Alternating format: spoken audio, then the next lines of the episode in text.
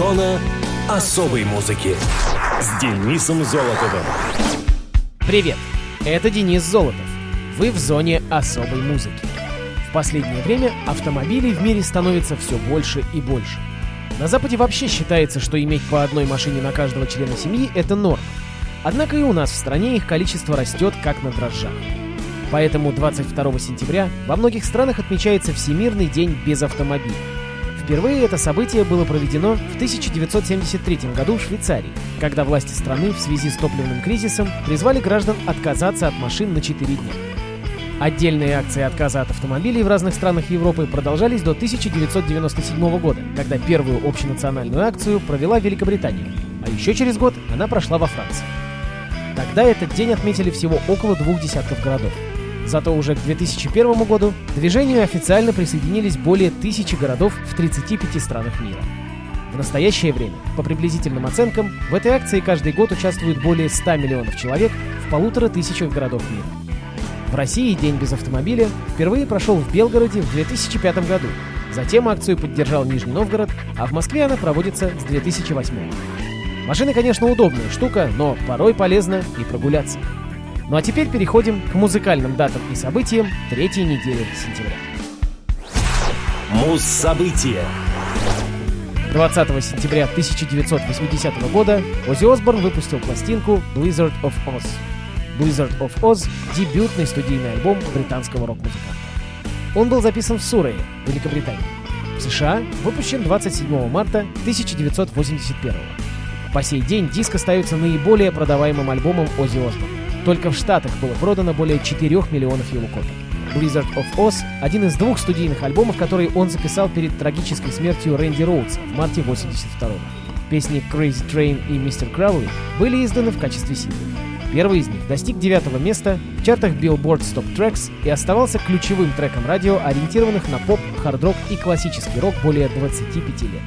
Песня «Мистер Краули» посвящена английскому оккультисту, поэту, художнику и писателю Алистру Краули. Blizzard of Oz несколько раз подвергался ремастерингу. Впервые его ремастерили в 1995 В этом издании на компакт-диск было добавлено интерактивное веб-содержание. Также он стал одним из первых релизов с дополнительным материалом, который можно было посмотреть на компьютере. Следующий ремастер произошел в 2002 и был связан с возникшими тяжбами между Осборном и бывшими музыкантами Бобом Дейсли и Ли Керслейком, принимавшими участие в записи альбома. Для этого треки с бас-гитарой и ударными были перезаписаны с участием Роберта Трухилья и Майка Бордена. На этом издании диска была добавлена композиция «You Looking at Me, Looking at You», ранее выходившая как вторая песня на сингле «Crazy Train». Третий ремастеринг произошел в 2010-2011 годах для выпуска юбилейной 30-летней версии альбома. Партии бас-гитары и ударных были взяты с оригинальных лет. В юбилейную версию альбома также было добавлено три дополнительных композиции. Однако туда не была включена композиция «You Said It All», ранее выходившая как вторая песня на сингле «Mr. Crowley». Все песни написаны Оззи Осборном, Рэнди Роудсом и Бобом Дейсли, кроме инструментала Рэнди Роудса «D» и «No Bone Movies», написанной при участии Ли Керсли. Ну а в зоне особой музыки Оззи Осборн и его дебютный альбом Blizzard of Oz. Песня будет называться Crazy Train.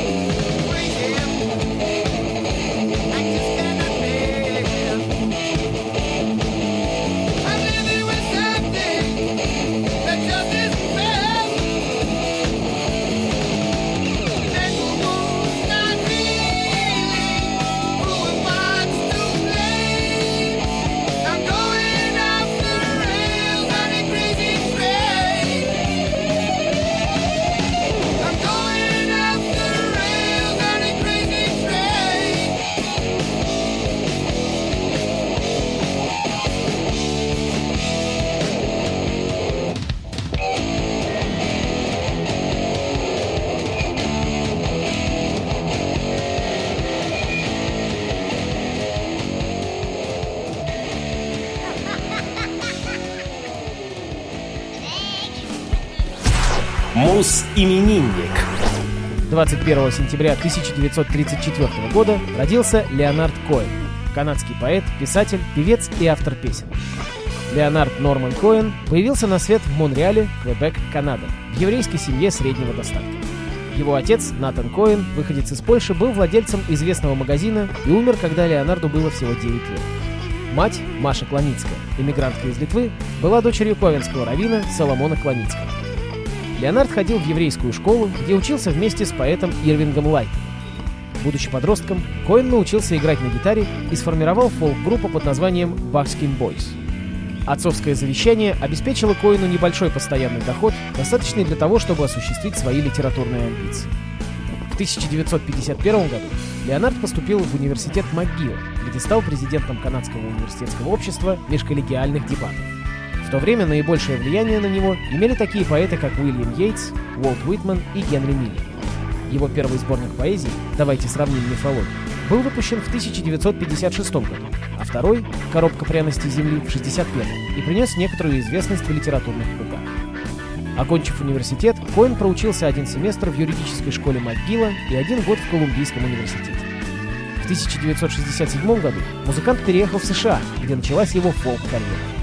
Он был заметной фигурой в компании американского художника Энди Уорхола. В 1984 году мир услышал один из крупнейших коиновских хитов — песню «Hallelujah» с альбома «Various Positions». Звукозаписывающая компания Columbia Records отказалась распространять альбом в США, где популярность Коина в последние годы была не слишком высокой. Вообще, с течением времени музыка Коина стала пользоваться большим спросом в Европе и Канаде. В 1988 году с выходом альбома «I'm Your Man» стиль Коина радикально изменился. На первый план вышли синтезаторы, а лирика сменилась сарказмом, горечью и критикой окружающей действительности. Пять лет с 94 по 99 Коэн провел в уединении в дзен-буддийском центре Маунт Болден возле Лос-Анджелеса. Там он принял имя Джихан, означающее «молчание», и стал дзенским монахом. Леонард вернулся к музыке только в 2001 году. В 2008 он объявил о начале давно ожидаемого концертного тура, первого за последние 15 лет. 7 октября 2010 года состоялся единственный концерт Леонарда Коэна в России, с огромным успехом прошедший в Перми. Перед началом концерта у Кутафии башни была давка, а в Александровском саду очередь на вход растянулась на две сотни метров. Вскоре Коэн был внесен в американский зал славы рок-н-ролла в знак вхождения его в высший эшелон наиболее влиятельных музыкантов. В ранние годы его песни основывались на фолке, в 70-х тяготели к поп-музыке и кабаре. С 80-х Коэн стал петь низким голосом в сопровождении синтезатора и женского бэк-вокала. Его песни часто эмоционально напряженные и со сложными текстами. Музыка и поэзия Коэна оказали большое влияние на многих поэтов-песенников и музыкантов. Леонард также введен в канадский музыкальный зал славы. С 19 апреля 1991 года он являлся офицером Ордена Канады, а с 10 октября 2002 — компаньоном Ордена Канады, что является высшей наградой для гражданина этой страны. На его песни существует множество кавер-версий. Музыкант скончался 7 ноября 2016 года в возрасте 82 лет в своем доме в Лос-Анджелесе. О смерти было объявлено 10 ноября. В этот же день он был похоронен на еврейском кладбище Шаар Хашомаим, Вестмаунт, Монреаль, Канада. На радиовоз Леонард Коэн. Hallelujah.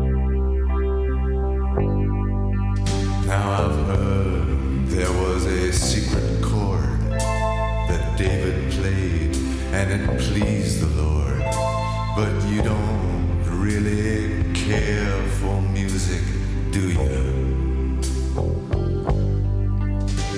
It goes like this the fourth, the fifth, the minor fall,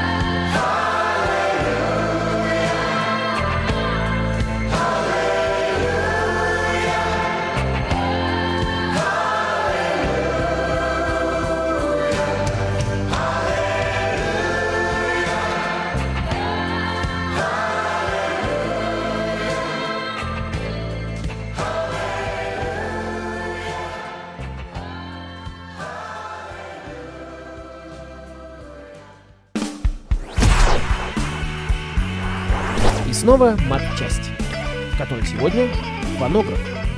Это от греческих «звук» и «писать» — первый прибор для записи и воспроизведения звука. Он был изобретен Томасом Эдисоном и представлен 21 ноября 1877 года. Звук записывается на носителе в форме дорожки, глубина которой пропорциональна громкости звука. Звуковая дорожка фонографа размещается по цилиндрической спирали на сменном вращающемся барабане или цилиндре. При воспроизведении игла, двигающаяся по канавке, передает колебания на упругую мембрану, которая излучает звук. Изобретение стало поразительным событием того времени. Дальнейшим развитием фонографа стали граммофон и патефон. Принципы, на основе которых работает фонограф Эдисона, экспериментально изучались еще в 1857 году. Импульсом для создания Эдисоном подобного устройства стало желание зарегистрировать телефонные разговоры в своей лаборатории Менло Парк, Нью-Джерси, США. Однажды у телеграфного повторителя он услышал звуки, похожие на неразборчивую речь. Первые записи представляли собой углубления на поверхности фольги, сделанные движущейся иглой. Фольга размещалась на цилиндре, вращающемся при воспроизведении звука. При этом звуковая дорожка представляет собой спираль, что увеличивает длительность записи. Стоимость всего устройства составила 18 долларов. С помощью такой техники удалось записать слова из детской песенки «У Мэри был барашек». Публичная демонстрация прибора сразу сделала изобретателя знаменитым. Многим воспроизведение звука показалось волшебством, поэтому некоторые окрестили Эдисона волшебником из Менло Изобретение также было продемонстрировано в Белом доме и во французской академии. Эдисон получил на него патент, выданный патентным ведомством США 19 февраля 1878 года. В период с 78 по 87, занимаясь лампой накаливания, он отложил работу над фонографом. Продолжив работу, Эдисон начал использовать для записи звука цилиндр с восковым покрытием. Идея была предложена Чарльзом Тейтлом. В 87-м изобретателем Эмилем Берлинером было предложено применять звуконосители не цилиндрической формы, а в форме плоского диска. Свое устройство Берлинер назвал граммофон. Первоначально планировалось использовать фонограф как секретарскую машину для записи голоса при диктовке, ну то есть диктофон. Когда фонограф впервые публично демонстрировался в России, хозяин говорящей механической бестии был привлечен к суду и приговорен к трем месяцам тюрьмы и большому денежному штрафу за мошенничество. Но мы-то знаем, какой это был шаг для современной звукозаписи, да и вообще развития музыки. Основатель теории решения изобретательских задач Генрих Альтшулер в своих лекциях и монографиях неоднократно приводил фонограф как пример запоздалого изобретения, иллюстрируя тем самым неэффективность изобретательства методами спонтанного озарения и перебора вариантов. По мнению Альтшулера, фонограф мог появиться еще в Древней Греции или Древнем Риме, так как уровень техники античности уже позволял изготавливать нужные для фонографа детали, пусть и примитивные. Если бы фонографу повезло больше, то, по мнению Альтшулера, возможно, мы бы могли услышать записи подлинных голосов Аристотеля, Юлия Цезаря или, скажем, Александра Сергеевича Пушкина. Ну что ж, а мы послушаем то, что можем. Воодушевляющая полька в исполнении морского оркестра США. Запись сделана, вдумайтесь, между 1893 и 1895 годом.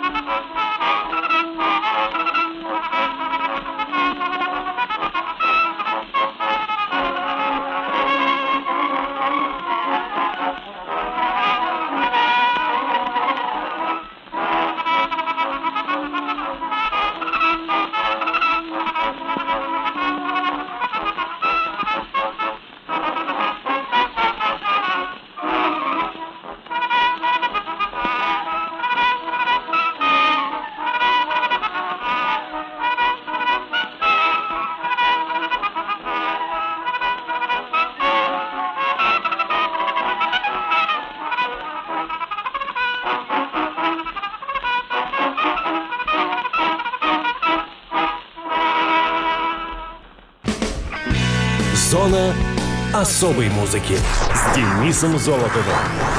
Хочешь услышать о своем любимом исполнителе? Записывай адрес. Зона, дефис, музона, собака, яндекс.ру. А на сегодня все. Услышимся.